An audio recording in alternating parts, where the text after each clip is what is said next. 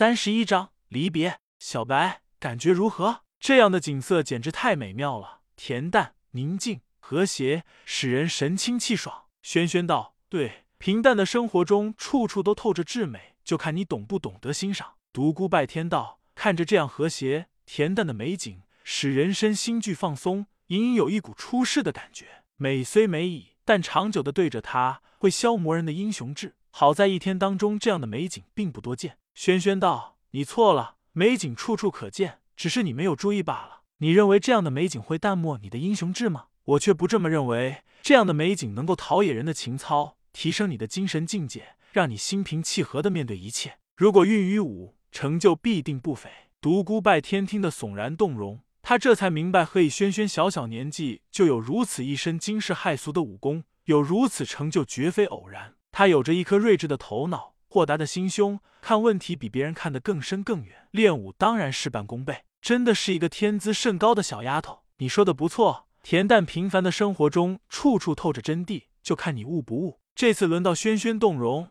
臭小白，没想到你还能有如此见解。我一直以为你只知道闯江湖、争名利。既然你能有此想法，以前我错怪你了。其实，处处充满刺激的江湖生活，从另一种角度看，何尝不是一种生活的美呢？以前我一叶障目，认为江湖中杀来杀去很无聊，现在才明白，那也是一种生活。既然有无数人选择它，就有它存在的理由。生活没有好坏之分，有的只是无数的体验。独孤拜天道，对，生活就是一种体验。我这才明白你的武功何以如此高强，你是将生活中的各种体验拓展到了你的武功当中。轩轩道，你说的不错，我的武功好多都来源于普通的生活，平凡中显不凡。尤其是对精神修为大为有益。独孤拜天道，这次谈话我真的受益良多。轩轩道，其实武功到了我这个地步，很难再有提高。这次谈话给我的启发很大，真的谢谢你。独孤拜天道，真的想谢谢我？来，给哥唱个曲。混混那种无赖的本性一下子尽显无疑。轩轩叹气道，真是江湖的不幸，从此江湖又多了一个无耻之徒。如果让你这样的人跑到江湖中去，万一哪一天你小人得志，突然厉害起来，真不知道江湖会变成什么样子。既然如此，老天就让我帮你行道吧。独孤拜天道，什么替天行道？轩轩，你可别玩真的，我可是老天不小天天的好哥们，我们哥俩的事情不用你操心。哼！轩轩被逗得笑出声来。独孤拜天，我可真服了你，这么无耻的话你都说得出来。什么无耻？他叫小天天，我叫拜天，你说我们什么关系？贫嘴！两人有说有笑。轩轩，我有件事早就想问你了。你的那些面具到底是出自何人之手？为何做的如此惟妙惟肖？要是落到坏人手里，岂不危害甚大？轩轩道：“你放心，制造这个面具的前辈早已不在人世。这样的面具，他也只做了七件，而且都在我手中，绝不会危害江湖。就怕你这个臭小子利用手上的那张面具到处去祸害。我独孤拜天发誓，绝不会利用此面具危害江湖。”轩轩道：“其实这样的面具对于真正的高手没有任何威胁。”每个人都有自己独特的气息，只要功力达到王级境界，区区一个小小的面具，在这些高手眼里根本无所遁形。哦，王级以上的高手就是厉害，真是让人向往啊！两人谈得很高兴，不知不觉间已是皓月当空。直到这时，两人才感觉肚子有些饿。中饭过后，一直到现在，他们还没吃东西。独孤拜天从船舱中拿出那些酒肉吃食，摆在甲板上，两人一边吃着菜，喝着酒。一边赏月，说不出的惬意。这晚的月亮特别的明亮，照在河中，让睡意朦胧的两人几乎分不清哪个在天上，哪个是水中的倒影。两人就此沉沉睡去。独孤拜天第二天早上醒来时，感觉怀中幽香，睁眼一看，只见轩轩和他姿势暧昧的抱在一起。不会吧？难道这样睡了一晚上？他顿时感觉血脉喷张，没想到一睁眼就遇上了如此香艳的场面。不过他可不敢有丝毫行动。这个小魔女的可怕之处，他是深深知道的。即使这样，他还是有些后怕。谁知道这个小魔女醒来后会如何发狂？但有一点他不怕，他还是躺在昨天的那个地方。是小魔女跑到他这边来了，肯定是这个小丫头睡觉不老实，到处乱滚。他不敢动，他怕一动便惊醒了小魔女，那样误会更深，只得再次闭上眼睛假睡。过了一会儿，轩轩醒了过来，啊，顿时惊声尖叫。震得独孤拜天耳朵刺痛，但他还是装睡。轩轩从独孤拜天的怀中挣脱出来，先是检查了一下自己的衣衫，又感觉了一下自己的身体有什么不适之处，一切都正常，他才长出了一口气。当下怒气冲冲的拔出宝剑，想砍独孤拜天。一看独孤拜天居然还没有醒来，心中更是有气，占了便宜还睡得如此安稳，一脚就将他踹了一个咕噜。独孤拜天哎呀一声醒了过来：“轩轩，你怎么了？你不会又在梦游吧？昨天晚上你睡得就特别不老实，待会儿给我一拳，过会儿给我一脚。”甚至有次差点跳进河里，幸亏我把你拉住了。为了照顾你，直到后半夜我才睡着。你这是干嘛？难道你又在梦游了？轩轩半信半疑。刚才两个人虽然抱在一起，但确实是在独孤拜天那一边。轩轩暗暗的想：难道真的是自己翻身滚到那边去的？这个小子好像不知道刚才的事情。这么尴尬的事情，还是不要提了。独孤拜天，我刚才打你，没什么别的原因，就是看你不顺眼，就是想打你。独孤拜天一脸委屈道。什么？轩轩，你怎么能如此不讲理呢？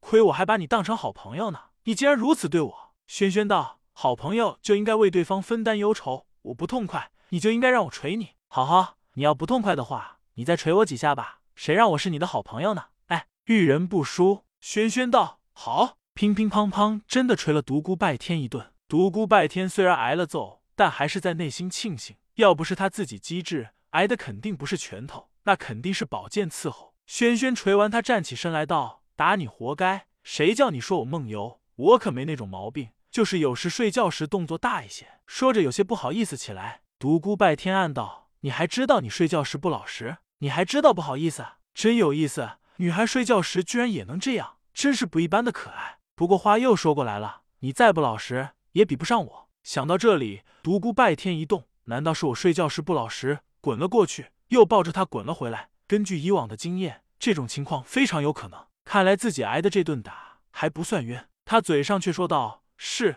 你没有梦游，你睡觉时动作也不大。你还说，好好，我不说了。”太阳在东方露出了半边笑脸，霞光万道，瑞彩千条，显得绚烂多姿而又朝气蓬勃，像一个笑得灿烂的孩子。河中的鱼儿仿佛也感受到了清晨中朝霞的喜悦，欢快的在水中游来游去。偶尔有一条大鱼跃出水面，翻个浪花，更为清晨添了一分活泼的朝气。两岸野花和青草的芳香，夹带着丝丝泥土的气息迎面扑来，顿时使人神清气爽，心情愉悦。独孤拜天深深的吸了口新鲜空气，开口道：“轩轩，你真的要走了吗？”“是的，我要到拜月帝国去。如今在这里下船刚好。”独孤拜天道：“我们什么时候这见面？”轩轩道：“有缘自会相见。”独孤拜天激动道。我才不相信什么狗屁缘分！如果你不来找我，我又不知道你在何方，我们如何会相见？告诉我你家在哪里，我以后一定会去找你的。轩轩笑了笑得特别灿烂，比东方的朝阳还要迷人。傻小子，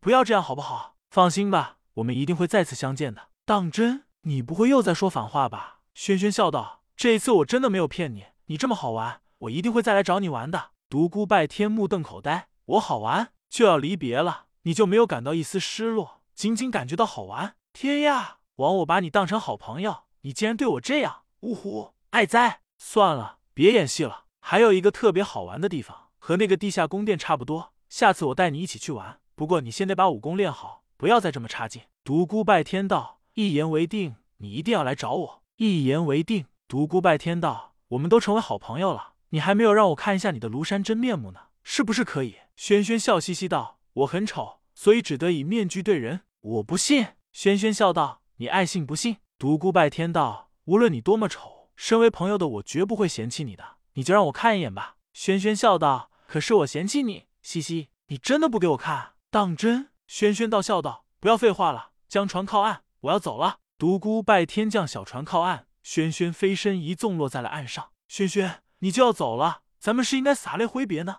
还是吻别呢？那就洒泪挥别吧。说着，隔空一掌击在河里，大片的水花落在独孤拜天的身上，立时将他浇成了落汤鸡，浑身星号星号。轩轩一边向远方跑去，一边喊道：“谢谢你，小白，我真的很感动。没想到你真的泪如雨下，和我洒泪挥别。”独孤拜天郁闷，眼看轩轩就要消失在远方，独孤拜天喊道：“轩轩，昨天夜里你的身体真的好香啊！”轩轩如飞而回，独孤拜天吓得赶紧将小船划到河心。好在这个地方河水足够宽，要不还真担心他飞跃上来。这次轮到独孤拜天笑嘻嘻的望着他了。轩轩气得拔出宝剑，在岸上对他怒目而视。哈哈，轩轩，你也很热情啊！送我千里，终须一别，到此为止，你请回吧。死小白，你刚才什么意思？独孤拜天笑道：“什么意思？嘿嘿，你真的要我说？你说，昨天半夜不知谁钻到了我怀里，睡得那么香甜，今天早上却对我恩将仇报，狠狠的捶了我一顿。呀，你什么都知道？”独孤拜天道：“笑话，我怎么会不知道？”轩轩气得双脚不断跺地。独孤拜天，你这个混蛋！我要杀了你！一定是你半夜心怀不轨，起了坏心眼。你独孤拜天道，小丫头，你不要冤枉好人。你那么凶，简直就像个小魔女。我敢惹你吗？当然，说句实话，咱们两人睡觉都不老实，谁是谁非肯定分不清，何必那么计较？轩轩站在岸上，又羞又气，但也没有办法。小船距他有八丈距离，以他的绝世轻功，也只能越七丈，根本无法到达小船上。望着小船渐渐远去，轩轩大声道：“独孤拜天，你给我听清楚，下次让我遇见你，我一定打得你满地找牙！”独孤拜天哈哈大笑道：“轩轩，我等你。你要嫁人，不要嫁给别人，要嫁就嫁给我。”独孤拜天，我不会放过你的！独孤拜天大笑。独孤拜天终于告别了轩轩，但他的内心非常的失落。在这样一个阳光灿烂的早上，他的内心却充满了离别的伤感。虽然是盛夏季节，但他的内心却有了一丝秋意。他现在忽然发觉，他不再怪司徒明月了。感情是不可控制的，他现在就有这种体会。独孤拜天发愣一会后，不禁哑然失笑：自己这是怎么了？怎地如此多愁善感起来？不就是一次小小的离别吗？好男儿志在四方，怎能如女子般忧愁伤感呢？想到这里，他的心绪逐渐开朗起来。